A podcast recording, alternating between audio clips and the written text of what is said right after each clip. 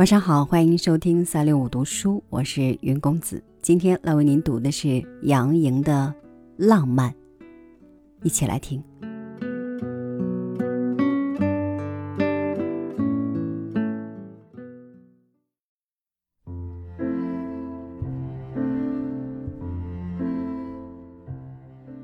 并不是每一个人都懂得浪漫，因为并不是每一个人都有浪漫情怀，而并不是每一个有浪漫情怀的人都会浪漫。我想，只有那些充满活力、充满想象力、对生活总带着美好希望的、富有诗意的想象力的人，才会给自己的生活和自己的爱情着上丰富的。浪漫色彩，浪漫存在于人的想象之中。一个有浪漫情怀的人，只要与相爱的人在一起，不管在一起干什么，不管条件多么艰苦、多么狼狈与尴尬，都会以不同的形式产生浪漫，从而使他们感到十分充实。有时，浪漫只是一种情绪，一种感觉。比如，将一张微笑的脸向着晴朗的天空，或在雨天漫无目的的散步，都有一种浪漫感觉在其中。于是，有浪漫情怀的人，哪怕静静的待着，也会让自己和友人激动和幸福。这也就是为什么，不管在什么条件下，倾心相爱的人总会有浪漫感觉的原因吧。生活中不能缺少浪漫，更不能没有浪漫。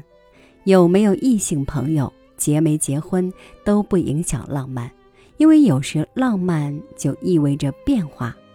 试想，如果每日只是日复一日的复印着昨天，人如同行尸走肉般，寻不到一丝浪漫的痕迹，死气沉沉的提不起精神的活着，那还有什么意思？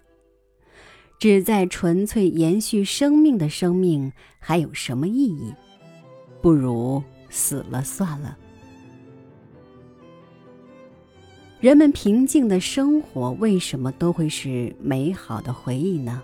因为浪漫总隐藏在平淡的生活中，在凡尘里存留一点浪漫与渴望，心中有着柔柔的一隅。生活就会变得不是那么沉重冰冷，于是，有的人是不愿失去他认为浪漫的机会的，一有机会能浪漫，就不失时机的恣意浪漫一回。浪漫与人的阅历有关，浪漫的人往往没有邪念，浪漫是需要有浪漫的心情，这是前提。有人是天生就带着的，有的人是通过文学艺术构建自己的精神空间时，而天生加后天的作品熏陶，心底的浪漫意识就更强。随人的年龄增长，人生道路的向前延伸，浪漫的感觉也在变化。我觉得，浪漫只要不过头，总不是坏事。浪漫有时也与缘分有关，相信缘分的人容易产生浪漫的念头或联想，往往在第二次碰到某个人，在第二次做某件事时，就会认为会有一种躲也躲不掉的情分与缘分，便有种浪漫情调弥漫其中，心情自然就会愉快。如果他们认为没有缘分，那就不会产生什么浪漫的情节。浪漫虽不是异想天开，但也需要智力，需要有丰富的想象力。想象力越丰富，浪漫的色彩就越浓。一般来说，想象力丰富的人就是一个浪漫的人。到了新世纪，浪漫不仅仅只是人们已经表现出来的那些：出门时给一个吻，上班时打一个电话，周末看一场电影。什么是浪漫？对他怎么定义？也许一个人一种想象，因人而异。对有的人来说，最浪漫的事就是曾经收到的一封情书，多么单纯；而对有的人来说，这已不算浪漫。他一生有可能充满了别人想象不来的浪漫和乐趣，有回忆不完的美好回忆。浪漫既就是褪色，也是美的，它永远畅销。所以，要想使自己的生活过得丰富多彩，要想使将来有更多更美好的回忆，要想使自己的生命更具意义，就必须花一些时间展开你的想象力，给自己的生活注入浪漫的色彩。罗曼蒂克是一种感情形式，浪漫的人有时是不现实的。比如，他在谈恋爱时是绝对不谈收入、住房等等物质问题的。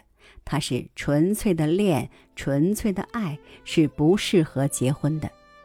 一旦进入现实，打击将是难以承受的。所以在现实生活中，不能一味追求浪漫。浪漫是要具有活跃的时代感的。一个有浪漫色彩的人，会使他的婚姻变成一个花园。如果有着浪漫情怀的夫妻，在每个阶段都关照他们的花园，他们的花园就会是一个永远美丽、鲜艳夺目的花园。只有没有浪漫情怀的人，才会使他的婚姻变成坟墓。如果两个人都不讲浪漫情调，那还不是悲剧。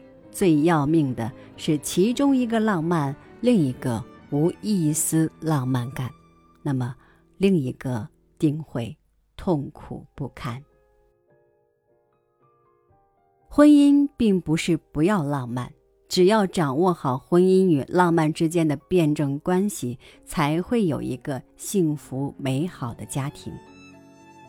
婚姻是现实的，爱情是浪漫的。没有浪漫的婚姻还可以维持，而没有爱情的婚姻迟早会解体。